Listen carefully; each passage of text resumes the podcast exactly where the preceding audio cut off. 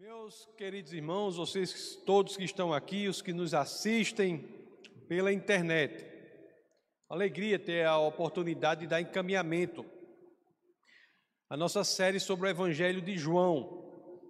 E hoje nós falaremos sobre aquele evento narrado no, em três dos quatro evangelhos em que Jesus anda sobre as águas. Aliás, dos quatro evangelhos, Mateus, Marcos, Lucas e João, só Lucas não registra este fato, este evento. E dos três que registram, o evangelho de João, né, aquele sobre o qual nós estamos nos debruçando nesta série, é o que traz menos detalhes, mas isso não quer dizer que seja menos importância, tenha menos importância. Por quê? Porque em João, nesta passagem, nós conseguiremos tirar sérios e profundos ensinamentos sobre a identidade de Cristo e como devemos nos portar na tempestade diante do conhecimento de quem Jesus é. Então, para nós entendermos o, o contexto da história, né, o contexto desse evento, é bom que nós lembremos que ele ocorreu logo depois do milagre da multiplicação dos pães, o primeiro milagre da multiplicação dos pães. Vocês se lembram do domingo passado? A palavra foi sobre o milagre da multiplicação dos pães. E, e naquele milagre ali, da multiplicação dos pães e dos peixes, os discípulos eles foram expostos a uma incrível, impressionante manifestação de poder de Cristo. Isso que veremos aqui ocorre logo depois este fato dos discípulos terem sido expostos a uma manifestação de poder impressionante, afinal, né? Com apenas cinco é, pães e dois peixes foram servidos cinco mil homens. Cinco mil homens homens, além de mulheres e crianças, né? E eu disse domingo passado, homens que era do povo de Deus, e o povo de Deus come, come muito. Então, cinco mil homens ali, escutando a palavra de Jesus, come muito. Então, era um, foi uma manifestação de poder impressionante, nosso Senhor e Salvador Jesus Cristo.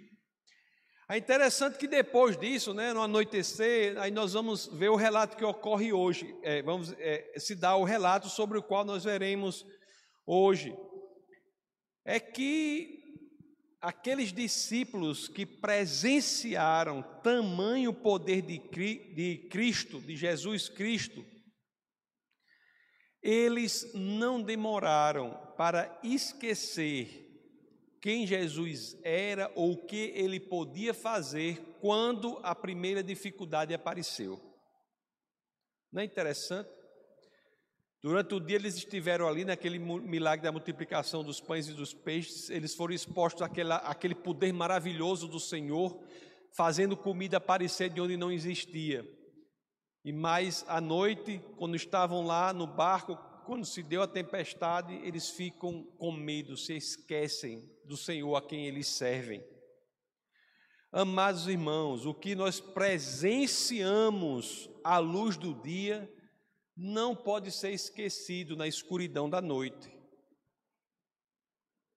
Que nós presenciamos à luz do dia não pode ser esquecido na escuridão da noite. Vamos ler agora João 6, vamos ler 16 a 17, para entrar na história, os primeiros versos do texto base do nosso bate-papo de hoje, assim que eu peço a vocês que, claro, assim querendo, Abra as Escrituras no Evangelho de São João. Vamos ler esses dois primeiros versos. Assim diz as Escrituras: Ao anoitecer, seus discípulos desceram para o mar, entraram num barco e começaram a travessia para Cafarnaum. Já estava escuro e Jesus ainda não tinha ido até onde eles estavam. Eles foram atravessar ali o, o mar da Galileia, né? Que, como vocês sabem, não é um mar, é um lago chamado de mar, pelo seu tamanho. Mas é um lago, e é um lago que é conhecido por ventanias repentinas. Aliás, né, quando estava, uma vez estávamos lá no Mar da Galileia, eu e a pastora, num barco, tudo calmo, e de uma hora para outra, houve uma grande ventania, uma tempestade. Interessante, aconteceu conosco. Ele é conhecido por isso. Então ali estavam eles, aqueles discípulos em uma, em uma tempestade ali, no meio do lago, não precisa abrir, mas nós sabemos que é no meio do lago, pelo que diz Marcos 6, 47, não precisa abrir, mas estavam no meio do lago, quando algo aconteceu. Então vamos ler agora o relato de João 6, 18 a 19. Vamos ver o que aconteceu. Soprava um vento forte e as águas estavam agitadas. Depois de terem remado cerca de cinco ou seis quilômetros, viram Jesus aproximando-se do barco, andando sobre o mar, e ficaram aterrorizados. Como assim, meus queridos? Como que diante da dificuldade nós não estamos esperando que Cristo venha? Como que diante da dificuldade, a nossa expectativa não é que o Senhor Jesus Cristo apareça? Como podemos ficar aterrorizados quando, na verdade, nós deveríamos estar esperando a presença dEle? É engraçado que o evangelista Marcos, né, no Abre aí Orlando Marcos 6, 49. Ele tem aquela passagem conhecida, né? a pastora prega muito sobre isso, quando diz que ele. Vamos abrir o 6,49. É 6,49? É. Quando o viram andando sobre o mar, pensaram que, pensaram que fosse um fantasma. Amados irmãos, isso nos ensina algo precioso para a nossa vida. E aqui, assim, eu peço licença para aprofundar esta questão. Quão rápido nós podemos esquecer do poder de Cristo em nossa vida? Quão rápidos somos muitas vezes para esquecer do poder de Cristo em nossa vida? O Senhor faz tanto por a gente. Quando a gente olha para trás, a gente vê o que o Senhor tem feito, e às vezes, diante da dificuldade, a gente se esquece quem é Ele. Discípulos estavam assim, poucas horas atrás, estava lá o Senhor alimentando milhares. Né? Eles viram ali pães e peixes aparecendo a partir do nada. E, com, e como agora, diante de outra dificuldade, não esperariam que Cristo fizesse algo? Será que caminhar sobre as águas é muito para quem criou os oceanos? Se nós sabemos que Cristo criou os oceanos, por que muitas vezes ficamos surpresos quando Ele caminha sobre as águas? Se nós sabemos quem é Jesus, porque ficamos surpresos e achamos que Ele não pode fazer algo muito menor em nossa vida?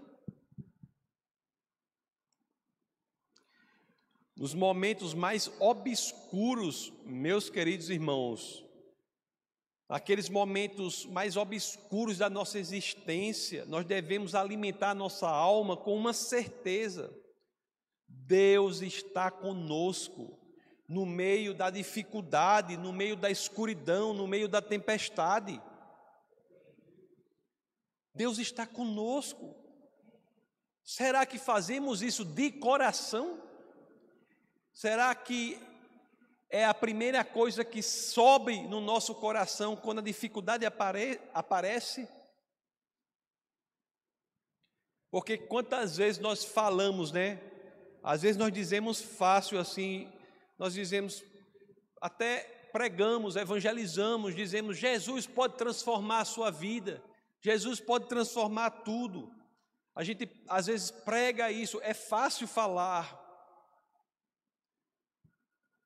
mas lá no íntimo do nosso coração, nós estamos limitando Cristo no que Ele pode fazer na nossa vida.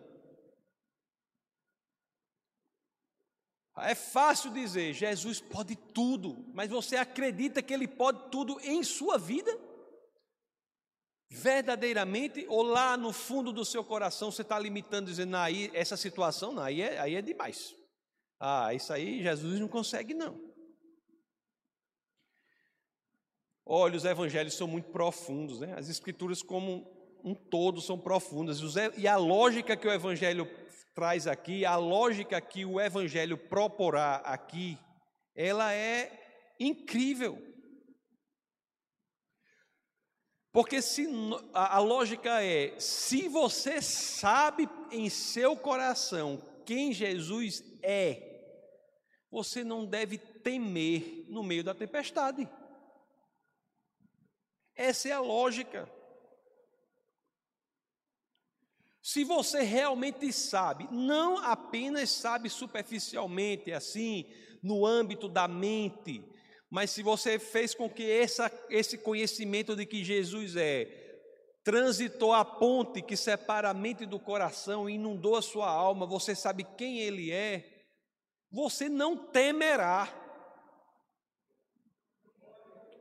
Não temerá. Coronavírus é um, é um, é um biscoito, um farelo de biscoito na frente de, do que Jesus pode fazer. É um farelo de biscoito. Dito de outra forma, meus queridos, se tememos a dificuldade, se de fato encontramos em nós a ideia de que Jesus não pode atuar ali, devemos crescer em intimidade com Ele. Vamos ver a resposta que Jesus dá a essa situação. Voltando lá ao Evangelho de João, capítulo 6, verso 20. Olha o que Jesus vai dizer.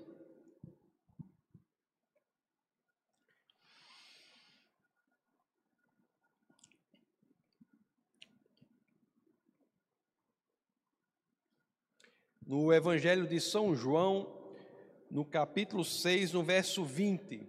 Olha o que Jesus diz: Mas ele lhes disse: Sou eu, não tenham medo.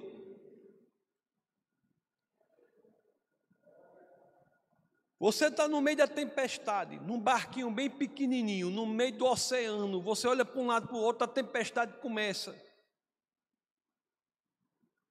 Aí Jesus está lá e diz: Sou eu, não tenho medo. Olhe, sou eu. Deixa eu reforçar um ponto aqui. Tornar algo mais profundo aqui, porque muitas vezes nós conhecemos verdades sobre a identidade de Cristo. Mas não basta apenas conhecer essas verdades, nós temos de ser capazes de aplicar estas verdades à nossa realidade prática, corriqueira, vivencial. O que conhecemos sobre Cristo tem que se tornar realidade prática em nossa vida. Os discípulos aqui conheciam sobre Cristo, afinal, conforme eu disse para vocês, há poucas horas haviam presenciado aquele poder incrível de Jesus na multiplicação dos pães e peixes. Mas eles não deixaram naquele momento que essa verdade inundasse a sua alma, a alma deles. Aquilo não fez parte da sua natureza.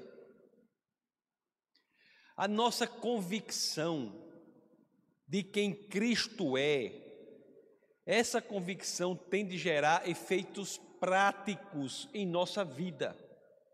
O cristianismo tem uma vertente prática. O que cremos deve projetar como agimos. O que cremos deve gerar consequências em como agimos. Meus queridos, o momento atual é especialmente didático, não é? Como eu estou dizendo, é especialmente didático tem as vantagens de pregar em meio a uma pandemia. Porque podemos dizer, temos que reforçar nossa convicção de quem Cristo é. Não estou dizendo para você ser irresponsável, não estou dizendo para você fazer o que, o que A ou B, as autoridades dizem, não estou dizendo nada disso. O que eu estou dizendo é que você não deve ser dominado pelo medo, não deve ficar aterrorizados. Se sabemos a quem servimos, não haverá lugar em nossa alma para o medo. O medo não vem de Deus. O espírito de medo não provém do Senhor. O espírito de medo escraviza as pessoas. Nomeie a sua tempestade, nomeie o seu problema, nomeie a sua dificuldade, mas nunca confunda Cristo com um fantasma. É porque o medo é interessante, né? Ele faz com que nós percamos a clareza das coisas. O medo faz com que o nosso foco seja atraído para o problema, para a tempestade, para a altura das ondas, para o movimento dos céus, para a profundidade das águas, e não faz com que o foco fique em Cristo, em quem nós temos a saída da tempestade. Isso é importantíssimo para a nossa vida. Por isso que nós temos que ter a convicção de, seja lá qual for a tempestade que nós estivermos enfrentando, nós temos que ter a certeza no nosso coração que Jesus está ali, olhando para nós e dizendo: Sou eu, não tenha medo. Meus queridos, sou eu. Eu não gosto dessa tradução. Tradução melhor, embora em grego esteja assim, ego eimi, e a tradução melhor do ponto de vista teológico deveria ser eu sou. Eu sou, Jesus diz, não tenho medo. O sentido teológico da expressão eu sou, dita por Jesus, é extremamente profundo. Aliás, no Evangelho de João, o ápice do sentido teológico dessa, dessa expressão eu sou está lá no capítulo 8, no verso 58. Abra aí, João 8, 58. Olha o que ele diz mais à frente. Respondeu Jesus. Isso é outra história que eu estou trazendo 8,58 para dizer que é aqui em João, no Evangelho de João, é onde a expressão eu sou, dita por Jesus, alcança o seu sentido teológico mais profundo, mais significativo. Ele, ele diz, respondeu Jesus: Eu lhes afirmo que antes de Abraão nascer, eu sou.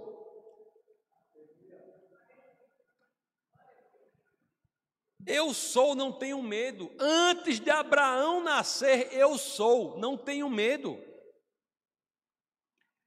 E quando ele diz antes de Abraão nascer, está remetendo aqui lá a Torá, ao Pentateuco. Vocês se lembram daquela história, que é uma das histórias mais bonitas das Escrituras, em que Deus aparece a Moisés em um, na forma de um arbusto flamejante, das, chamado, alguns chamam sarça ardente. Lá em nós é uma moita incendiada. Mas o fogo que estava no arbusto não consumia o arbusto. O fogo era autossuficiente, não dependia de nada para a sua existência. Aquele fogo era a representação de Deus. E ali Moisés, olhando para aquilo, falando com Deus, pergunta a Deus assim: como é que eu devo apresentá-lo aos israelitas? Quem eu vou dizer que o Senhor é? Quem eu vou dizer? E a resposta de Deus a Moisés está lá no livro de Êxodo, no capítulo 3, no verso 14, em que as Escrituras dizem: Disse Deus a Moisés: Eu sou o que sou. É isso que você dirá aos israelitas: Eu sou, me enviou a vocês. É a este eu sou que Cristo se refere quando se identifica no meio da dificuldade. Eu sou. Engraçado que o nome Jeová, né, Yahvé, ele é baseado no verbo em hebraico que significa ser. Quando Jesus diz, Eu sou o Eu sou, Ele é o Eu sou, Ele está dizendo, Eu encontro unidade com Yahvé, eu encontro unidade com Jeová, o Deus de Abraão, Isaac e Jacó. É a este que você serve. Meus queridos, esse João 8,58 é muito profundo, sabe? Bota aí de novo 8,58, comandante. Bota aí 8,58, por favor, Orlando. Eu lhes afirmo: antes de Abraão nascer, eu sou antes do patriarca de todas as religiões monoteístas, Jesus é o eu sou. Antes do patriarca do judaísmo, do cristianismo, do islamismo, antes do patriarca, Jesus sempre foi o eu sou. Há implicações teológicas aqui mais profundas ainda, porque ele está dizendo que antes de Abraão, Jesus não se limita ao tempo, Jesus não é limitado pela história. O Deus encarnado, ele não se limita àquilo que você acha que é possível ou àquilo que você acha que é impossível. É a este Deus que servimos, este é Jesus, e se é a Ele que servimos e sabemos quem Ele é, vamos agir de forma correspondente a esta crença que temos. O mesmo João, o evangelista, já no final da vida, na ilha de Patmos, ele escreve Apocalipse, lá, abra aí Apocalipse 22, 13. Olhe a revelação que ele tem do Cristo Jesus. Eu sou o Alfa e o Ômega, o primeiro e o último, o princípio e o fim. Então, amados, por que nós insistimos em limitar Cristo em nossa vida? Por quê? Por que insistimos em limitar Cristo em nossa vida? Sinceramente, faça essa pergunta a si próprio e se responda, responda a si mesmo. Você crê verdadeiramente que, verdadeiramente que Jesus vai andar sobre as águas para livrá-lo da tempestade da sua alma? Crê? Ou vamos ficar igual aqueles discípulos naquele momento? que haviam presenciado coisas poderosas do Senhor, mas no momento da dificuldade, em vez de estarem esperando a presença de Cristo, quando viram algo parecido, pensaram que era um fantasma.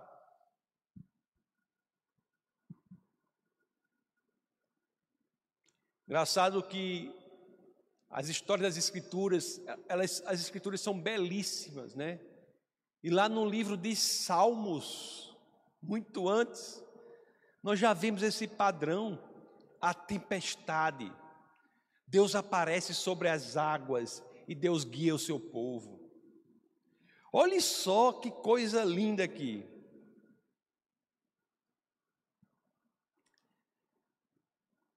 O, o que Jesus vivencia andando sobre as águas parece ser uma representação visual da bela poesia que já estava ali em Salmos.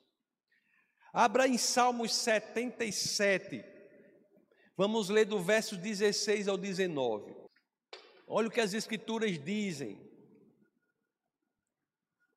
As águas te viram, ó Deus, as águas te viram e se contorceram, até os abismos estremeceram.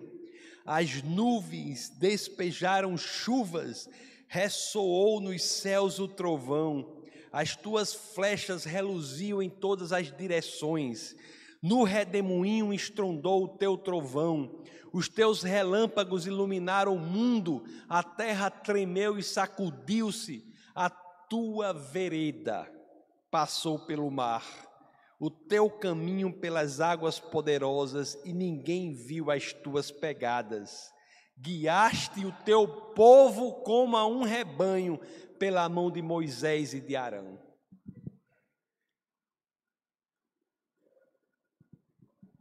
Amados, eu tenho que reiterar esse ponto. Isso é muito importante para a nossa qualidade de vida e faz parte da luta que lutamos todos os dias. Uma coisa é você ter fé nos milagres.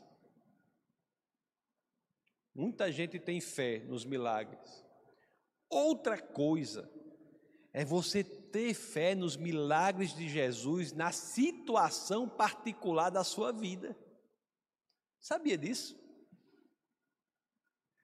Você vai ficar boquiaberto, impressionado com a quantidade de pessoas nas igrejas que pensam no coração, às vezes não falam, mas no coração, acham que milagre é só para os outros.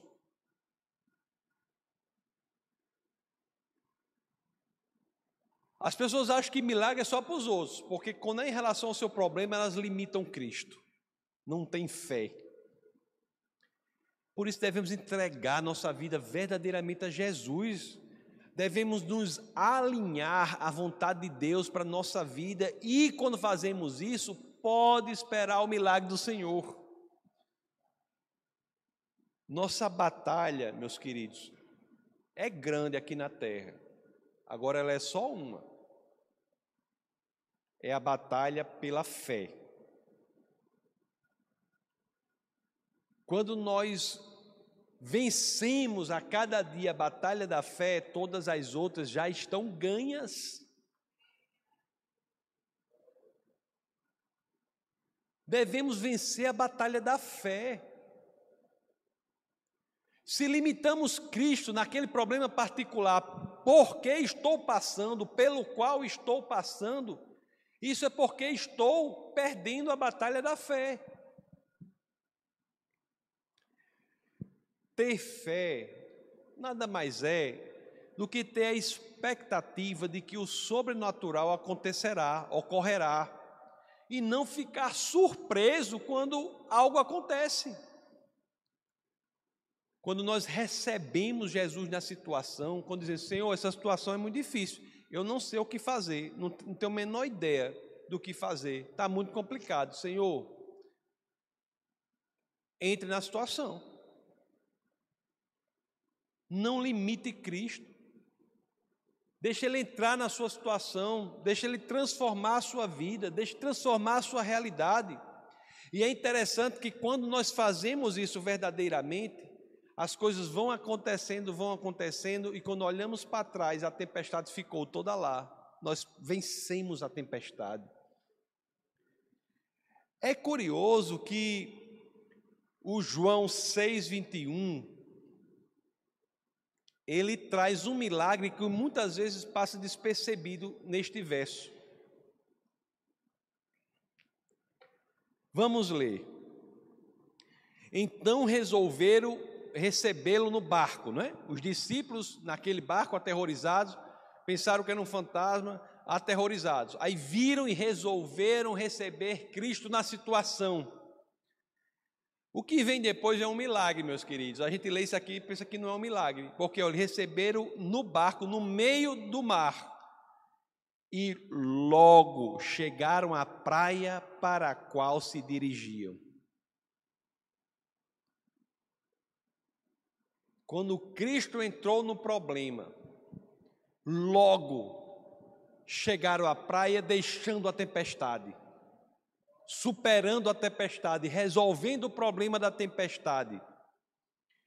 só foi receber Jesus na situação, reconhecer quem ele era, que o próximo passo foi logo chegar à praia. Não é incrível isso? Agora, meus amados, eu abro o coração com vocês. Eu sei que muitas vezes não é fácil. Eu sei. Eu sei que é mais fácil eu falar aqui do que eu viver. Mais fácil falar do que viver. É como perdão, não é? Diz que perdão é muito fácil falar sobre o perdão até que você tenha algo a perdoar. É fácil falar. Não me entendam mal. Eu sei que é viver isso não é fácil. Eu sei, queridos, que muitas vezes nós nos sentimos perdidos, como se estivéssemos em um pequeno barco no meio do oceano em fúria. Olhamos para um lado, olhamos para o outro, só vemos onda e perigo. Mas eu também sei que em Cristo Jesus não precisa ser assim. Eu sei que a Bíblia nos ensina diferente. Eu sei que a Bíblia nos ensina que quando estamos nessas situações, nós temos que nos lembrar de quem Jesus é. E temos de entender que o conhecimento que temos da identidade de Cristo, de quem Jesus é, é suficiente, para não dizer mais do que suficiente, para que saibamos que não devemos temer, pois Ele andará sobre as águas para nos salvar. Então, que da próxima vez, sabe uma coisa que eu quero?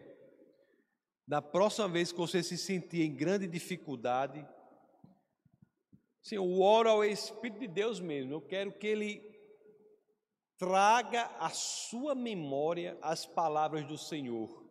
Sou eu, não tenha medo. É assim, meus queridos que nós podemos encontrar a paz em meio à tempestade. Vamos orar.